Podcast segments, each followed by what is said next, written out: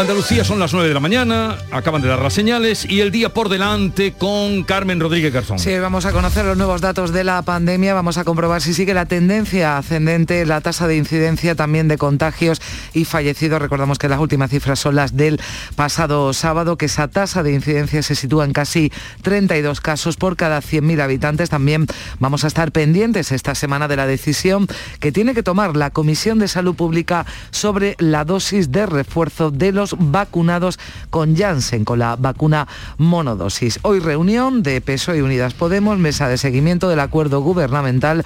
Veremos si se aplacan los ánimos, la tensión que existe entre los socios por la reforma laboral y también por la decisión de la presidenta del Congreso de retirar su escaño Alberto Rodríguez. Es semana esta también de debate sobre el estado de la comunidad en el Parlamento andaluz. Ya este domingo Juanma Moreno hacía balance de los mil días de gobierno, de los mil días como presidente de la Junta. También en La Palma, lejos de remitir, el volcán ha alcanzado ya las cinco semanas de erupción a plena potencia porque hay una nueva colada, un salidero abierto bajo el cono secundario del que está emanando abundante lava líquida. Los terremotos además son constantes, se han producido más de 100 este domingo. Hoy visita del comisario de Economía de la Unión Europea, Paolo Gentiloni, se va a ver entre hoy y mañana con el presidente Pedro Sánchez, también con los ministros de Seguridad Social y de Trabajo. Está en Sevilla hoy el ministro del Interior, Fernando Grande Marlasca, se va a reunir con el delegado del Gobierno en Andalucía, también va a presidir el acto de entrega de seis grandes cruces y 14 encomiendas de la Real Orden de Reconocimiento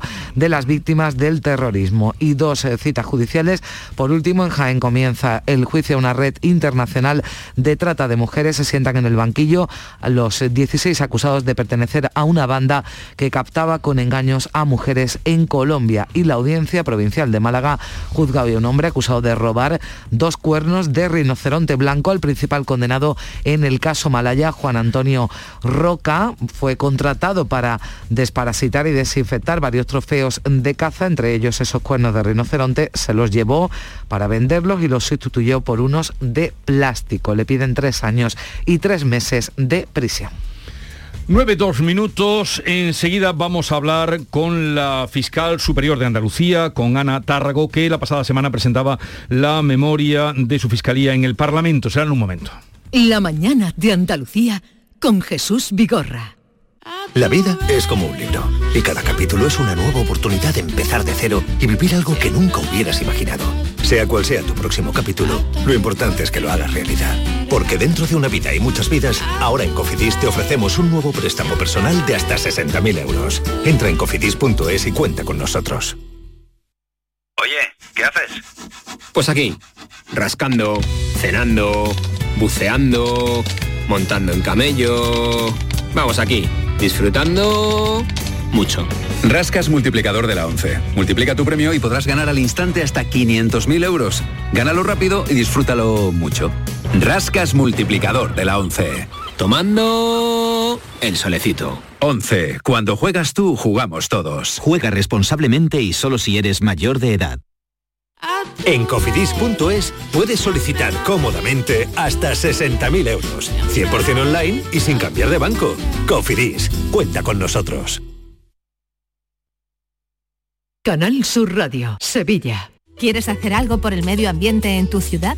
Únete a Reciclos. Reciclos es el primer sistema de reciclaje digital que te recompensa por cuidar la sostenibilidad del planeta y de tu ciudad. Consigue premios sostenibles reciclando con tu móvil, latas y botellas de plástico de bebidas. Con Reciclos reducirás el CO2 y le darás oxígeno a una Sevilla más verde. Forma parte del reciclaje del futuro. ¿Cómo? Entra en reciclos.com. Contamos contigo. Una iniciativa del Ayuntamiento de Sevilla, Lipasam y Ecoembes. Juntos cuidamos Sevilla. Voz de un sabio que para saber de Sevilla le preguntó al giraldillo por los lugares más bellos del barrio de Santa Cruz. Y este le respondió, con aires de azar, maestranza y catedral, la hostería del Laurel has de visitar, y en ella sus tapas, vinos y demás viandas probar.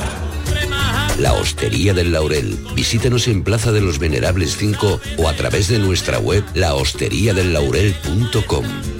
Porque si le preguntas al giraldillo, Hostería del Laurel, no te la dejes atrás. Tus programas favoritos están en la web y en la app de Canal Sur Radio, la radio de Andalucía en Sevilla.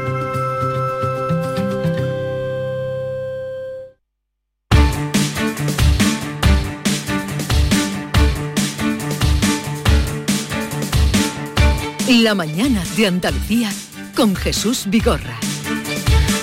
Y hoy en la tertulia con Estela Benoz, Pepe Landi y Kiko Chirino que siguen con nosotros, eh, también Carmen, y vamos a dar la bienvenida a nuestro programa a Ana Tárrago, que es la fiscal superior de Andalucía. Buenos días, señora Tárrago. Buenos días. La semana pasada presentaba usted en el Parlamento la memoria de la Fiscalía.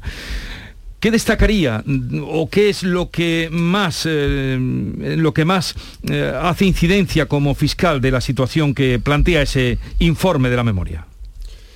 Bueno, primero mm, lo que más me gusta destacar cuando voy a presentar la memoria es que es dar a conocer el esfuerzo del colectivo de más de 450 fiscales y es una manera de, pues de comunicar a la sociedad que es una institución que es viva, que es activa y mm, en explicarle a la sociedad en qué consiste el trabajo de los fiscales, que eso me parece fundamental.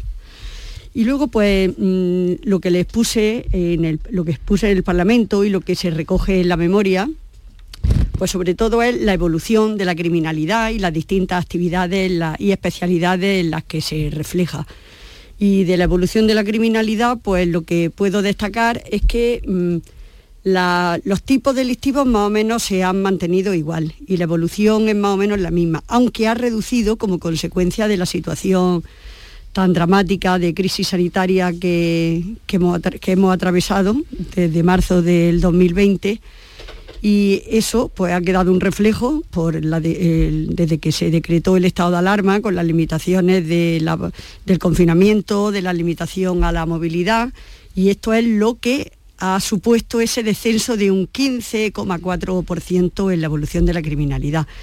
Pero digo que casi, mm, hablo de casi estabilidad porque se han trasladado muchas de las actividades delictivas a otras modalidades como es por ejemplo a, eh, mm, las redes sociales, al espacio mm. cibernético, y entonces se han compensado, digamos, unas con otras. Descenso de un 15% en la criminalidad, usted además eh, hace alusión indudablemente al, tiempo, al periodo que hemos pasado por la pandemia, pero también llamaba usted la atención eh, y se mostraba alarmada de los delitos sexuales contra menores, delitos que se cometieron en muchos casos antes de que el agresor o la víctima cumplieran los 18 años. Sí, sí, mm, efectivamente es un dato alarmante porque pese a la limitación de esa movilidad, mm, creo recordar que ha habido 25 causas más de delitos contra la libertad sexual que quedan englobados la agresión sexual y abusos sexuales. Y efectivamente eso es un dato para preocuparse, mm, porque antes, cuando yo hace bastante años estaba en la jurisdicción de menores, era una noticia, desagradable, pero noticia, el que hubiera una agresión sexual entre menores o que fuera autor un menor. Y digo que era noticia porque sucedía cada dos meses y sin embargo ahora es rara la guardia en la que no hay algún delito relacionado con, la, con un ataque a la libertad sexual. ¿Y a qué cree usted que se debe este aumento de los casos contra menores y en concreto en, relativos a, la violencia sexual? Mm, pues muy difícil porque se supiera, si se supiera claramente las causas, pues se intentaría atajar. Pero mm, yo, mm, que no soy psicóloga ni socióloga, creo que sobre todo se produce por la falta de formación o de educación de los menores en esa materia, por la facilidad de acceso a las redes sociales, con la mm, banalidad, permítame la expresión, con que muchas veces se, se, acercan a las relaciones sexuales y mm, sin estar a lo mejor muy preparados para ello y mm, una mala información. Entonces eso hacen que se salten las reglas del juego y que ataquen a, ese derecho de las personas de la libertad sexual. Otro asunto que me gustaría plantearle, y es por unas imágenes que han salido, precisamente el diario Ideal de Granada las publicaba, ocurrió hace varias semanas, pero se conocieron esta semana un tiroteo a plena luz del día en un pueblo cercano, muy cercano a Granada, en Láchar el herido de esas imágenes que son fortísimas, eh, con la escopeta en la calle, mm, quedó ingresado y justamente, eh, creo que el jueves, la semana pasada, se escapa y se va del de, eh, hospital donde está recluido porque se ha quedado sin vigilancia. ¿Esto cómo, cómo, se puede explicar? Esto puede crear una, una cierta confusión entre, entre los ciudadanos. Sí, la verdad es que no, no, conozco qué es lo que sucedió en el sistema de vigilancia de esta persona. También se esperaba que que esta persona que estaba bajo vigilancia que mm, presentara declaración e incluso que interpusiera él mismo denuncia. Pero mm, no sé qué es lo que falló porque he estado fuera y mañana tenía una reunión en la que me podían informar, iba a ver a responsables de la comisaría de policía y le iba a preguntar por el asunto, pero la verdad es que no sé qué es lo que falló porque cuando pregunté estaban analizándolo.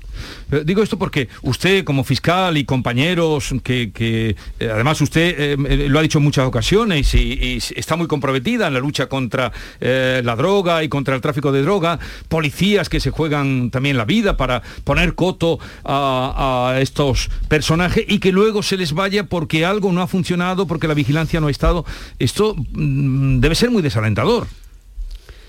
Sí, pero es desalentador otras muchas circunstancias, porque esta de la que usted me trata, que se fuguen mm, algunos delincuentes, pues no, no es lo normal cuando ya están bajo vigilancia.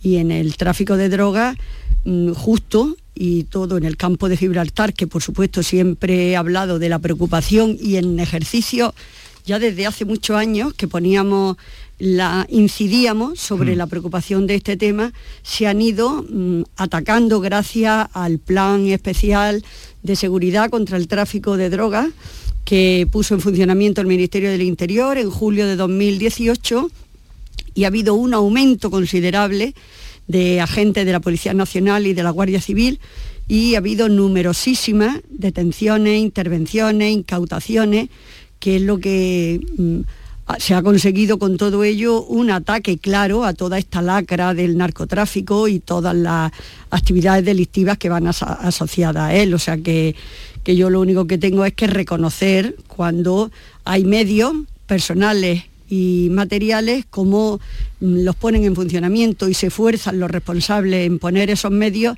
cómo hay una respuesta eficaz y clara. ¿Conseguirá usted que los fiscales puedan hacer instrucción? Que era otro de sus empeños. Sí, yo no soy la que lo tiene que conseguir. Si yo dependiera de mí ya estaríamos instruyendo, porque si yo fuera la responsable ya hubiera puesto en mecanismo el funcionamiento de reformas legales, pero como desgraciadamente nosotros somos los que tenemos que mm, cumplir las leyes que que otros hagan. Bueno, es una tranquilidad también, no es desgraciadamente. Digo para este caso, porque yo desde que ingresé en la carrera se está hablando del traspaso de la fase investigadora al Ministerio Fiscal y sin embargo pues no se consigue. Con el titular anterior del Ministerio de Justicia mm, ya, no, ya presentó el anteproyecto de reforma de la ley de enjuiciamiento criminal y esperamos que la nueva titular de Justicia continúe con con el apoyo a ese anteproyecto, mm, porque realmente yo entiendo que es una de las soluciones a la agilidad de la justicia, a mm, ayudar a que sea más eficaz, porque ya tenemos el ejemplo en la jurisdicción de menores, que no hay ni una sola queja de la instrucción por parte del fiscal, y sí, sin embargo, mm, alabanza a la agilidad y a la eficacia con la que se desarrolla el procedimiento de, procedimiento de menores, porque mm, no es sino hacer que se adecue el, modelo procesal que tenemos en nuestro país al de, los países de nuestro entorno. Sí, decía esto porque en muchas ocasiones la hemos oído usted eh, pues manifestarse a favor de que los fiscales puedan hacer instrucción.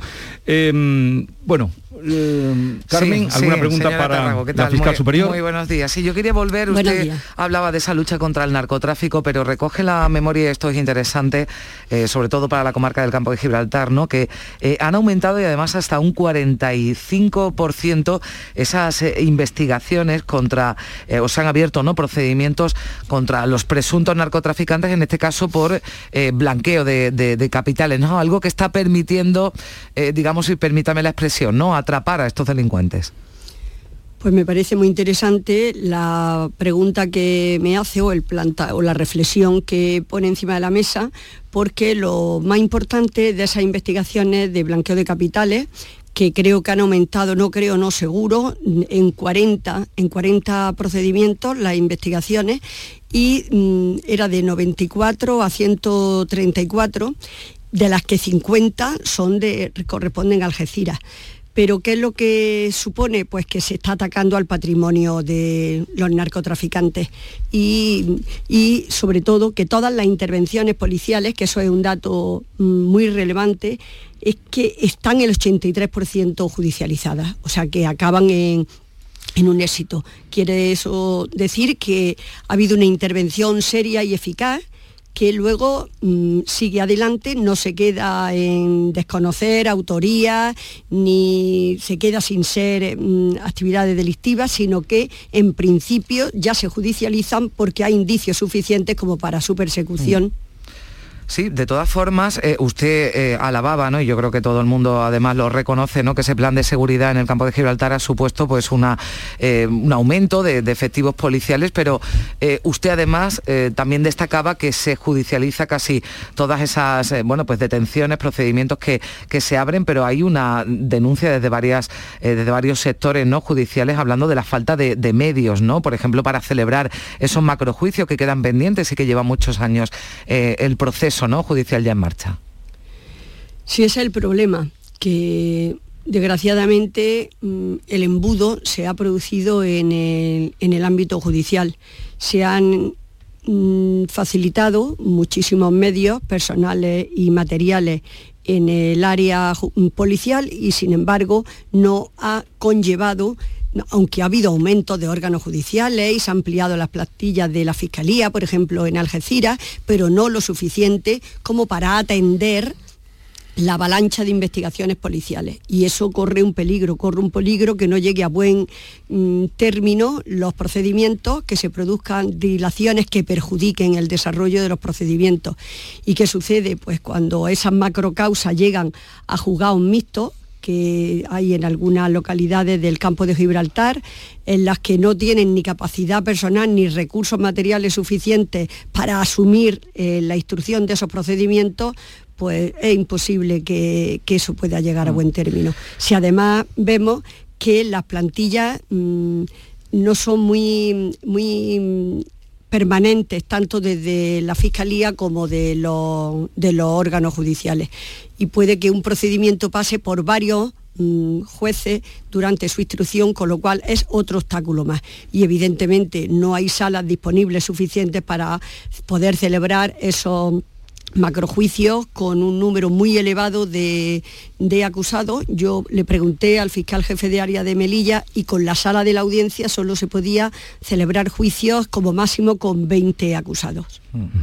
Bueno, eh, también yendo a un dato concreto de esa, de esa memoria, claro, todos podríamos decir, bueno, pues es un dato muy positivo que, eh, se haya, de, que haya descendido ¿no? hasta un 4% la violencia machista, menos denuncias, pero claro, todo esto hay que enfocarlo ¿no? en la situación por la que ha pasado el país, lo hemos hablado además con otros responsables, ¿no? el porqué de esa bajada de denuncias que tiene mucho que ver con el, con el confinamiento. ¿no? Todo esto, entiendo usted hablaba antes de ese dato general que había bajado un 15% la criminalidad, eh, todo lo que ha ocurrido, ¿no? Es difícil aislarse, ¿no? En esa memoria de la Fiscalía y ha todo influido.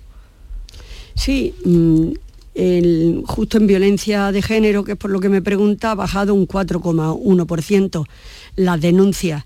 Sin embargo, ha habido un repunte en las llamadas telefónicas al Instituto Andaluz de la Mujer, pero es que no podemos olvidar que ese descenso de denuncias no quiere decir que no se haya producido mm, maltrato a la mujer durante el confinamiento. Es que justo por esa limitación a la movilidad, las mujeres han estado pues en una situación alguna de bastante riesgo porque han tenido que convivir en ese espacio físico pues con los posibles maltratadores.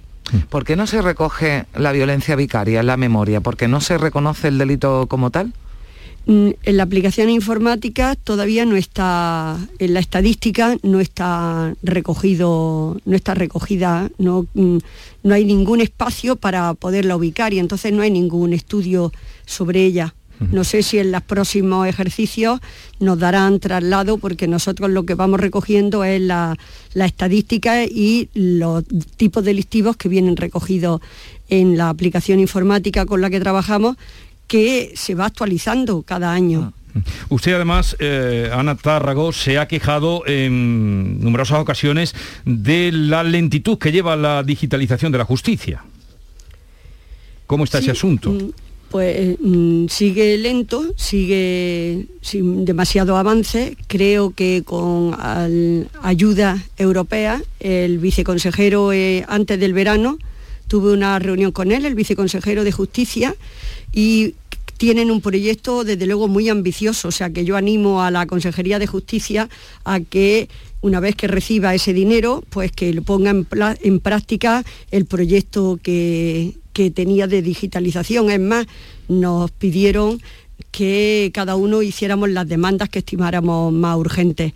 Pero efectivamente la justicia es un servicio público tan esencial y muchas veces se olvida porque durante el estado de confinamiento y con las limitaciones que hemos sufrido, se ha visto las deficiencias y se ha demostrado a la sociedad que no, hemos, que no ha funcionado como teníamos que haberlo hecho por, por carecer de aplicaciones telemáticas y por no poder realizar el teletrabajo, a diferencia de otros muchos servicios que sí que, tenían disponibilidad para ello. Eh, señora Tárrago, una pregunta al hilo de la actualidad, de la judicialización de la política o de la politización de la justicia.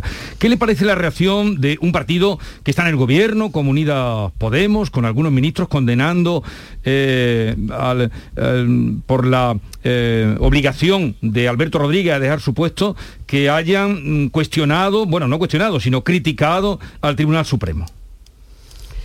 Mm, yo nunca critico al Tribunal Supremo, así que no puedo apoyar a nadie que critique una crítica destructiva, claro, siempre todo el mundo tiene una opinión sobre resoluciones judiciales, pero yo mm, lo único que tengo que decir es que la ley hay que cumplirla, que yo no me voy a pronunciar sobre el tema del ámbito político que se está discutiendo estos días sobre el asunto que me pregunta, hmm. pero que se tiene que respetar la ley. Eh, al hilo de la actualidad también, señora Tárrago, a mí me gustaría preguntarle qué estamos diciendo, eh, afortunadamente, ¿no? que ya se da por extinguido ese incendio en Sierra Bermeja, en Málaga, y una investigación judicial abierta, entiendo que con un importante ¿no? trabajo por parte de la, de la Fiscalía. Sí, tengo que reconocer a la Fiscalía de Málaga que con esa diligencia y que ha pedido el secreto de, esa, de la diligencia justo para evitar que se produzcan filtraciones o especulaciones sobre mm, cómo se ha producido el incendio. Lo que sí me comunicaron es que había bastantes indicios de que era, se, mm, había realizado de forma, de forma intencionada y que además mm, las consecuencias, sobre todo lamentar el fallecimiento del bombero. Mm, creo que se tuvieron que desalojar a 3.000 personas de su vivienda y han sido quemadas 100.000 hectáreas. Yo lo que hago desde aquí es que debería de, de ponerse mm, más medios sobre todo a disposición de los ayuntamientos, porque tienen que conservarse y vigilarse esas masas forestales. También desde los ayuntamientos tendrían que controlar los vertederos, las redes eléctricas, las redes mm, de ferrocarril o incluso las actividades recreativas, los espacios de actividades recreativas, dependiendo de quién sean los, mm. los competentes para su, para su cuidado. Bueno, pues Ana Tárrago, fiscal superior de justicia de Andalucía, gracias por estar con nosotros. Un saludo, suerte en los empeños que tiene. Eh, nos hablaba de la digitalización, la lucha contra la droga, eh, el tema de los apagones en Granada que se llevan sufriendo también eh, por mor de las, los cultivos de marihuana clandestinos. En fin, le deseamos lo mejor, señora Tárrago. Pues muchísimas gracias por servir ustedes también para comunicar el trabajo de los fiscales y que la gente mm, esté informada de nuestras necesidades y sobre todo de nuestras preocupaciones. Muchísimas gracias y buenos días. Buenos días, un saludo. 9.25 minutos ya, enseguida continuamos con Estela, Kiko y Pepe Landi. Y a Carmen le damos ya la despedida. Adiós, Carmen, hasta mañana.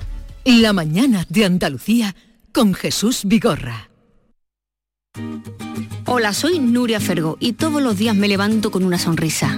Haz tú lo mismo y vuelve a sonreír. Este mes en Vitaldent te ofrecen un 20% de descuento en tu tratamiento de implantología. Llama al 900-101-001 y pide tu cita gratis. En Vitaldent quieren verte sonreír.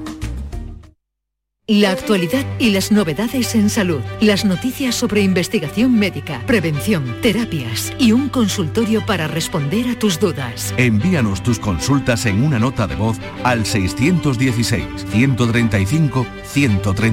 616-135-135. Por tu salud con Enrique Jesús Moreno. De lunes a viernes desde las 6 de la tarde. Quédate en Canal Sur Radio la radio de Andalucía. La violencia sexual no es una película. Llama al 016 si necesitas información o ayuda. Delegación del Gobierno contra la Violencia de Género. Ministerio de Igualdad. Gobierno de España. No hay que acabar con el miedo, sino con lo que produce el miedo.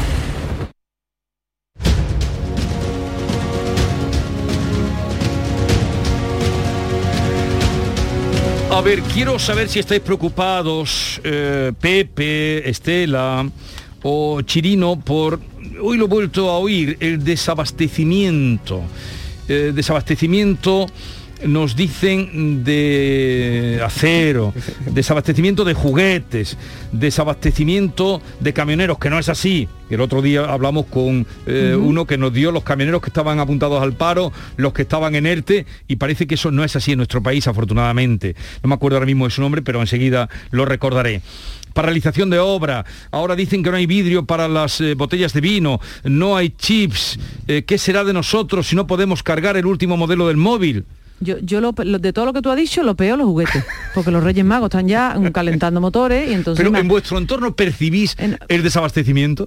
Yo en mi entorno personal, afortunadamente no. Yo creo que en Andalucía, en España, no percibimos ese desabastecimiento, digamos, como ciudadanos de a pie. Pero es verdad que a la industria le está afectando y eso nos afecta a todos directamente. Hay problemas con los mm, productos de suministros básicos, el acero, por ejemplo, que parece una cosa como mm, que está muy lejos, pero realmente hay industrias en Andalucía que están teniendo problemas de desabastecimiento de, productos que son esenciales para fabricar cosas que aquí son importantes para dar trabajo a la gente y si las fábricas no pueden trabajar, pues entonces toda esta recuperación económica que tan contentos estábamos que iba, a venir ahora después del COVID, se nos mm. cae encima. Claro, esa, es un poco la clave de, yo, en este caso, mm, explicaciones y, respuestas no tengo casi ninguna, tengo una montaña de preguntas porque eh, llevo ya semanas, días leyendo sobre este concepto que, me mm, confieso que me apasiona esto del desabastecimiento, me suena un poco a, apocalipsis. En tu ciudad, Pepe, de ahí han llegado las noticias de que hay obras paradas.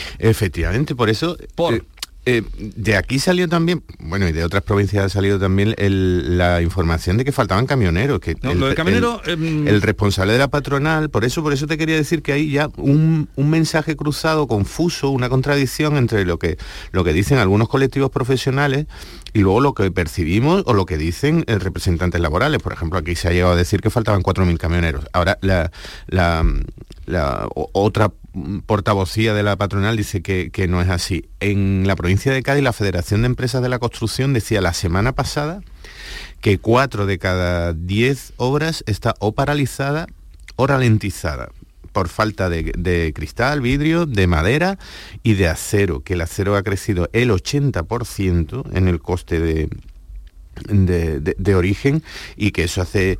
Pero luego hay, unas incógnitas por ahí. No dejo de leer, por ejemplo, y de escuchar que es que el tráfico marítimo mundial se ha ralentizado. Eso... Mm, eh, tampoco encuentro eh, nadie que me lo explique correctamente. Es decir, se ha ralentizado por los efectos de la pandemia que paralizaron el transporte internacional en todos los campos, pero una vez que esta situación se está normalizando, ¿qué le pasa al transporte marítimo? ¿Qué pasa con los chips? esto de, es que no hay chips. Y ahora resulta que como todo lleva chip, pues entonces si te compras un coche, también leí ayer, tienes que esperar entre 6 y 9 meses a que, te, a que te manden el coche, que no es mi caso, que ni, ni, me lo estoy comprando ni pienso comprármelo en los próximos 80 años. Pero mm, esta, esta, situación, eh, bueno, claro, hay una parte anecdótica incluso que podemos, que podemos trivializar y que nos podemos reír y decir, bueno, si esto va a suponer que nos desabastezcamos de, móviles, de tabletas y de no sé qué camiseta que ahí vamos a pedir para Navidad, pues, pues, pues ya ves tú el drama. Pero si empieza a afectar a actividades y a sectores mm, eh, industriales, laborales, eh, pues, pues, entonces sí que tenemos un problema. Bueno, ayer leían el ABC que la patronal de la hostelería de Sevilla dice que faltan 3.000 camareros. O sea, ya esto que está llegando ya, hasta, hasta ahí podemos llegar, hasta tocar los bares y la cerveza. ¿eh? esto ya a ver si va a ser un drama. ¿eh? A ver, espera un segundo. Yo es que estas cosas también como me preocupo, como, como Pepe, como todos, ¿no? Pero el otro día fue muy claro Juan Pablo Escamilla, director de formación de la Confederación Española de Formación de Transporte y Logística, que dijo esto aquí la semana pasada. Son 19.652 parados como conductores de camión. Andalucía tiene ahora mismo tiene 4.600 parados y se puede estimar que hay unos 7.867 demandantes de empleo que señalan su primera ocupación que es la de conductores de camión. Desde luego, las cifras lo que no nos abocan es a, a pensar en una situación de desabastecimiento de mercancías este, esto es lo más claro que yo he oído contar con el tema de los camioneros. hay otros asuntos que efectivamente parece que hierro, acero, madera, mm. cristal, por todo lo que...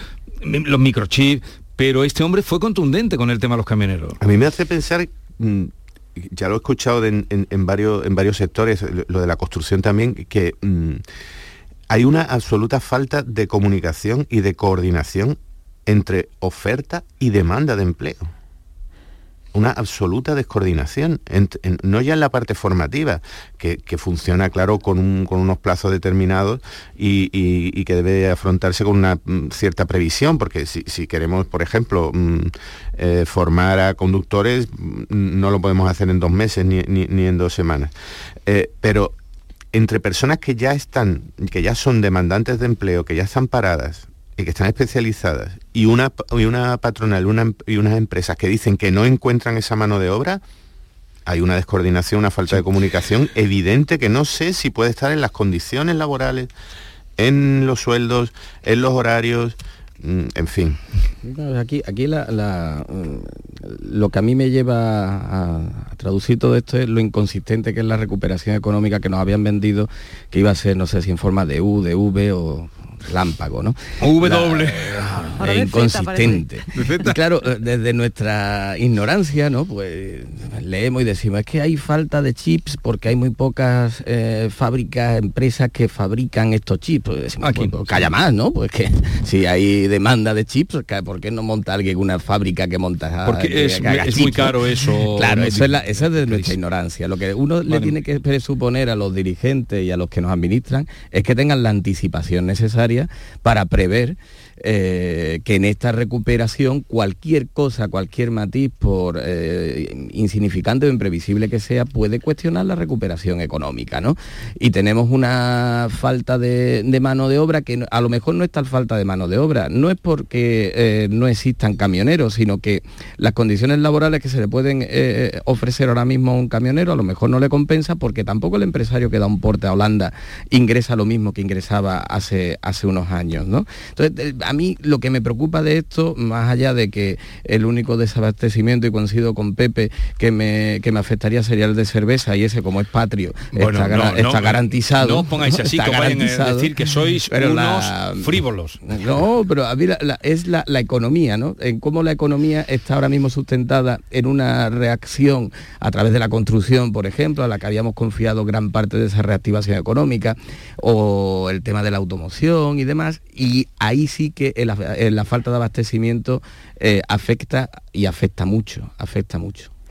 Yo, también confieso mi ignorancia en todo este asunto. No, sé cuáles son las causas, no, sé, no soy capaz de identificar qué es lo que está pasando, pero hay un dato que a mí me parece que también es importante y es que no sé si esto está siendo una especie de sacudida a, causa del Brexit porque en, en- en Reino Unido, ah, con tanto lío que han tenido, eh, al final son los primeros que están pagando todo esto. Hemos visto imágenes que nos llaman la atención, que parece efectivamente apocalíptica o de las películas estas de, del domingo por la tarde, ¿no? Que hay tragedias grandísimas y se ven los- las líneas de los supermercados vacías.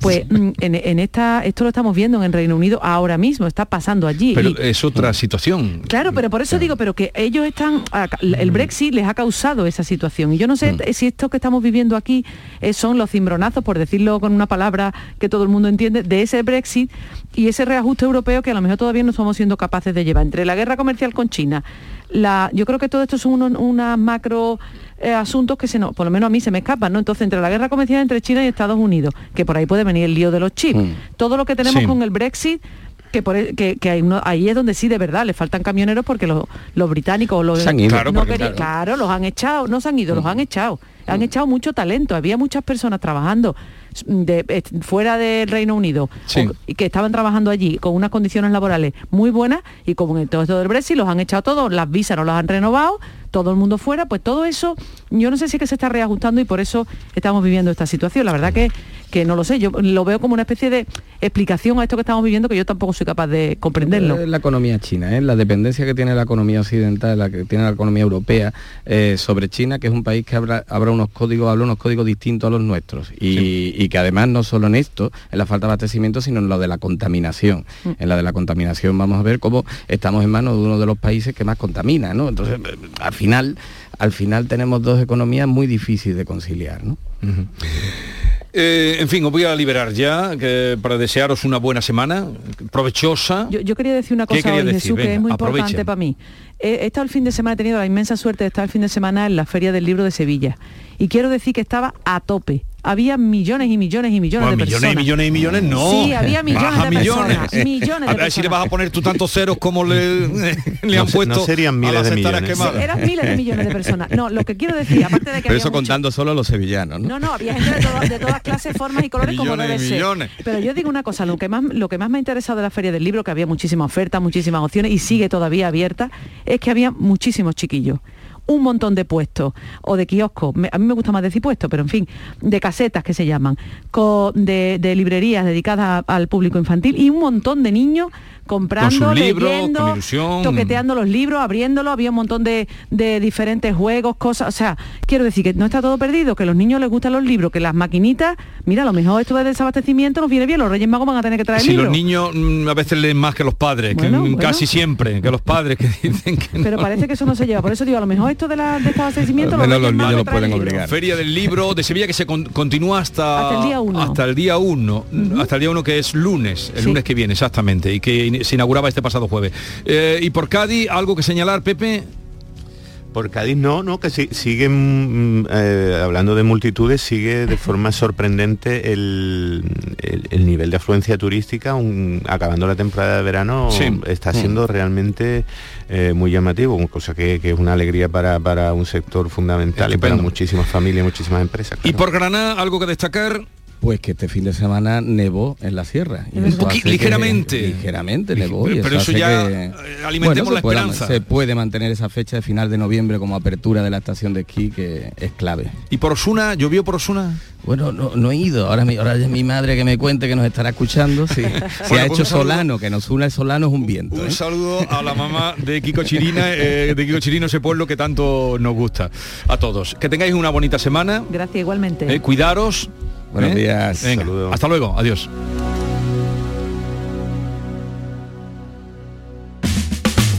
El secreto de un buen día, cocina rica en compañía, momentos nomen, hay momentos para siempre, todos juntos, buen ambiente, momentos nomen,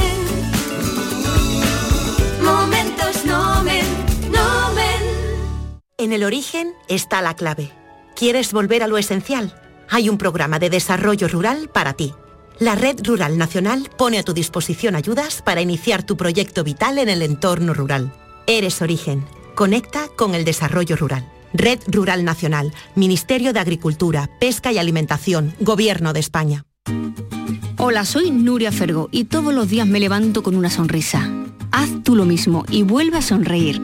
Este mes en Vitaldent te ofrecen un 20% de descuento en tu tratamiento de implantología. Llama al 900-101-001 y pide tu cita gratis. En Vitaldent quieren verte sonreír.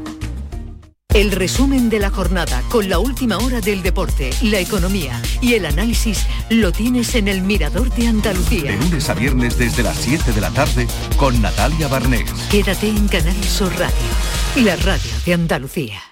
Escúchame, Yuyu, ¿este fin de semana qué va a hacer? ¿Ya te quiere venir conmigo, no, Luis? Hombre, dímelo. Pues mira, lo que quiero hacer es una paella con la familia, con los amigos. Por supuesto, con el mejor arroz, el arroz nomen. Tú sí que sabes, Yuyu. Tú sí. Escúchame, ¿me puedo apuntar? ya veremos, ya veremos, Luis. Arroz Nomen, más de 80 años juntos. Escuchas Canal Sur Radio en Sevilla. Porque tú te mereces una hipoteca mejor. No lo pienses más. En Caja Rural del Sur encontrarás la solución que estabas buscando para la casa de tus sueños. Hipoteca te lo mereces. Acércate a nuestras oficinas y te informaremos para que tomes la mejor decisión. Caja Rural del Sur. Formamos parte de ti.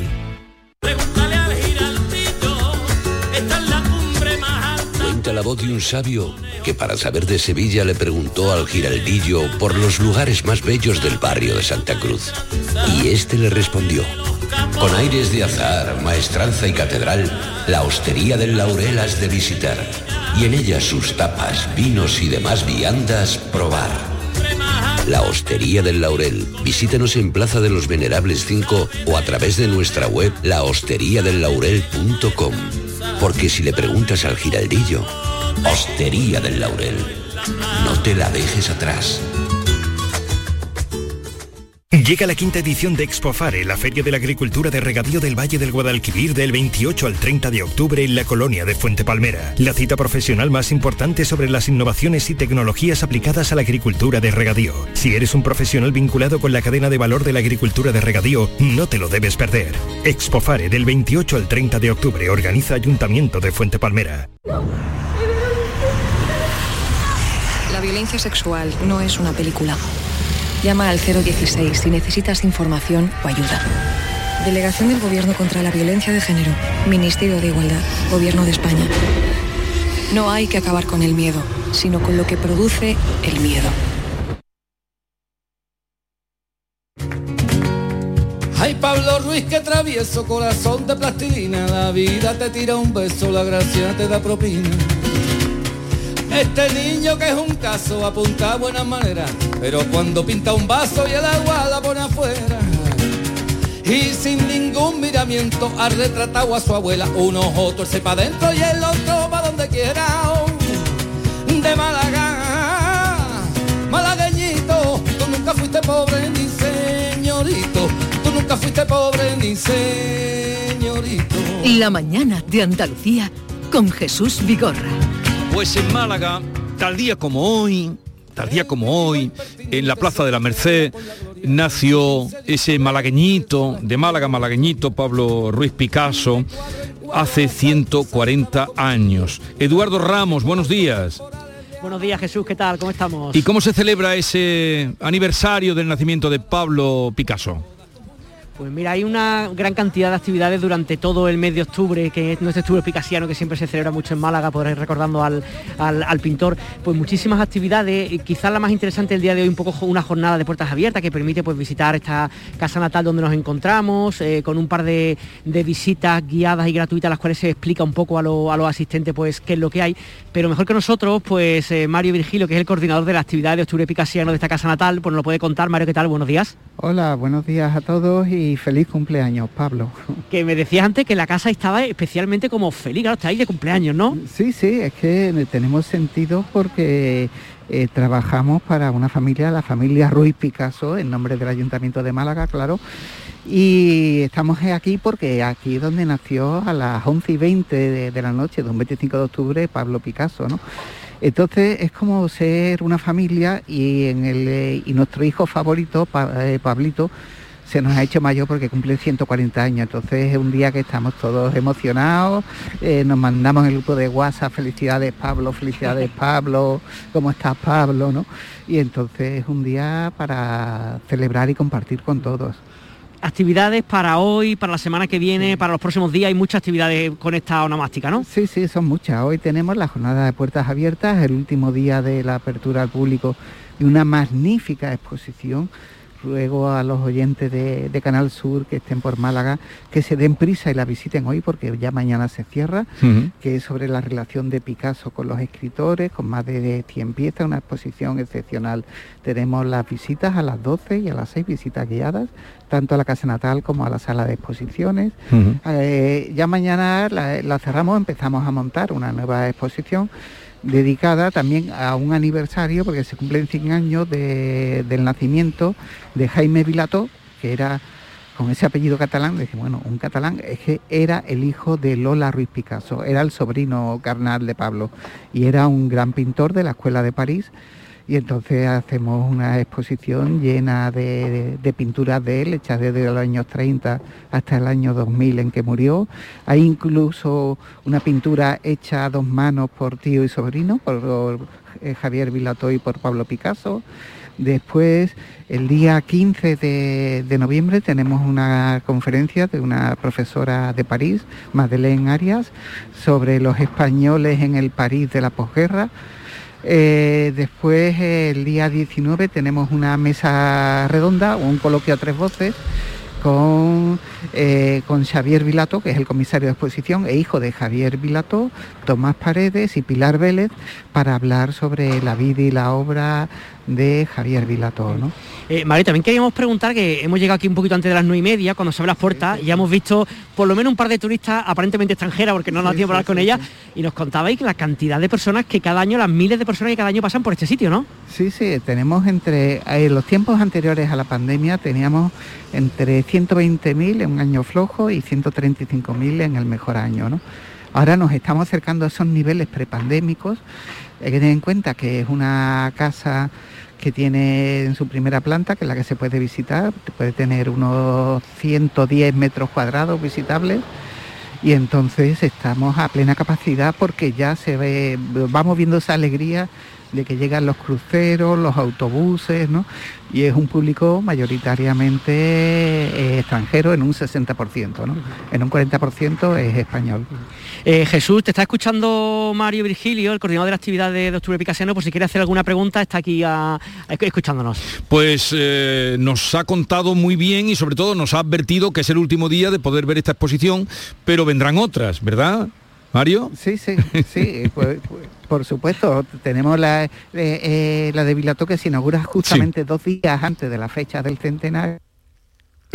y se nos apagó la... Tenemos un, un, artista japonés en la, primavera que tiene muchísima proyección en Asia, trabaja sobre la figura de Picasso y entonces estamos abiertos a... Somos como una brújula, ¿no? Una rosa de los vientos que de todas las influencias del mundo, como hizo el propio Picasso. Bueno, ahí quedamos esa referencia, Octubre Picasiano, Málaga vive a Picasso. Hay otra exposición, pero que hoy no puede visitarse, pero sí a partir de mañana, en el Museo de Bellas Artes de Sevilla, que es Picasso y sus maestros. Yo decía de los maestros Nicaso, no ese es el título, no ese es el título, pero Picasso y sus maestros, sí, pero hombre, de los maestros Nicaso porque él era un genio. No tengo nada llevaste me quedé sola y sin más. Te di mi tiempo, todo lo que tengo no tengo más. Hay presos que son más libres, hay de los que están en la calle. Yo estoy presa de unos ojos que no cameran mirarme y siempre están mirando y nos vamos ahora a el Parque de los Villares. Es una hora muy temprana, pero supongo que ya habrá gente cogiendo sitio para celebrar los pelores de Córdoba. Miguel Vallecillo, buenos días. ¿Qué pasa, Jesús? Buenos y Rafael Díaz, ¿no? Eh, efectivamente, aunque porque todo, todos los santos tienen prórroga. Exactamente, y aquí en Córdoba pues hoy estamos viviendo una jornada extra, una bola extra como en el tenis de Perole, porque ayer fue domingo, la festividad se ha trasladado también a hoy lunes y hoy lunes pues también hay peroles aquí en Los Villares, por San Rafael. Lo que pasa es que yo creo que ayer la gente trasnochó un poquito aquí en el campo y de Sí. momento la cosa está tranquila a un nivel extremo. Tenemos eso sí O con nosotros. que- tranquila a un a lo- nivel extremo. a un nivel extremo. Eh, los, más, los más madrugadores, son las 10 menos 10, pues acaban de llegar.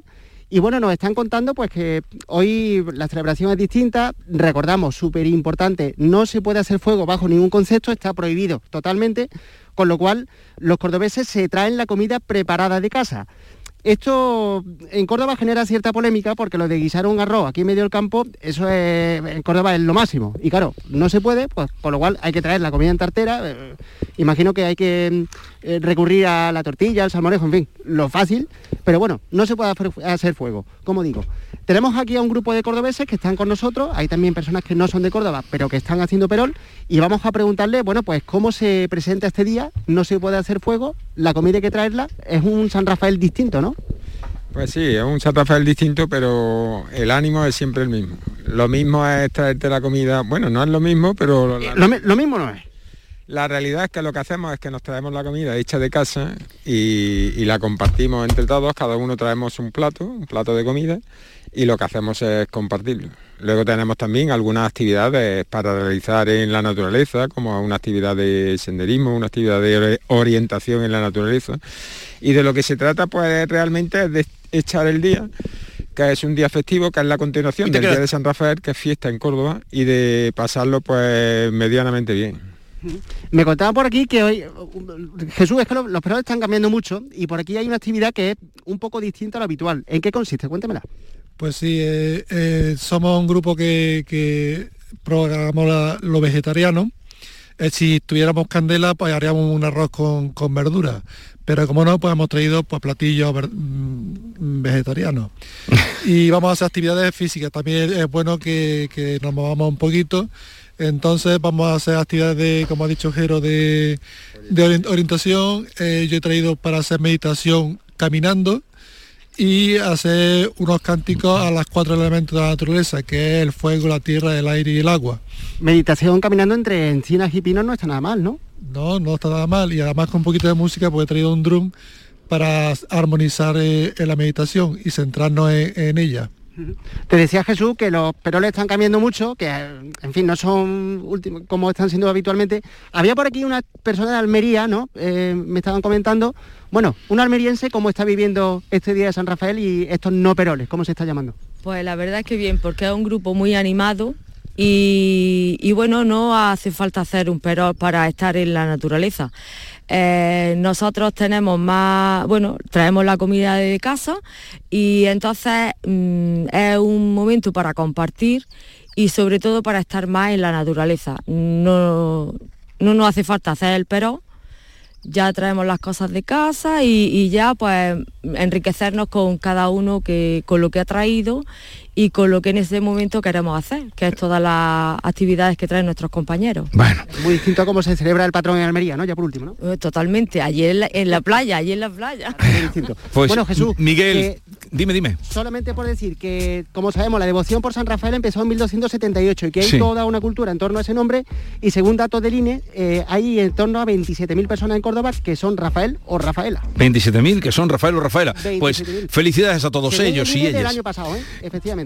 Porque San Rafael se celebra en Córdoba cuando ellos quieren, el 24 de octubre. y Somos eso la es única ciudad del mundo, sí, ¿eh? y eso es inamovible. Y si caen domingo, pues se celebran lunes. y ya está. Si no, es martes o como sea. Eh, oye, que lo paséis muy bien, que es lo que deseamos. Bien, y en buena armonía. eh, Ya saben ustedes que las fiestas siempre las celebra el estómago. Canal Sur, la radio de Andalucía desde Sevilla. Yo ya no pago por mi consumo y digo chao, digo chao, digo chao, chao, chao, a tú lo mismo. Vente conmigo, nuestro petróleo es el sol. Dile chao. Bienvenido al autoconsumo. dimarsa.es. Estudiar de forma online y semipresencial, adaptando el ritmo de estudio a tu situación personal. Es posible gracias a UNED Sevilla. UNED Sevilla te da la posibilidad de cambiar tu futuro con su oferta de más de 28 grados, másteres oficiales, cursos de idiomas y los nuevos microtítulos de solo un año de duración. Es el momento de plantearte nuevas metas. Cambia tu futuro. UNED Sevilla te ayuda. Llega la quinta edición de Expofare, la Feria de la Agricultura de Regadío del Valle del Guadalquivir del 28 al 30 de octubre en la colonia de Fuente Palmera. La cita profesional más importante sobre las innovaciones y tecnologías aplicadas a la agricultura de regadío. Si eres un profesional vinculado con la cadena de valor de la agricultura de regadío, no te lo debes perder. Expofare del 28 al 30 de octubre organiza Ayuntamiento de Fuente Palmera. Todos nuestros programas están en la radio a la carta de Canal Sur Radio, la radio de Andalucía en Sevilla.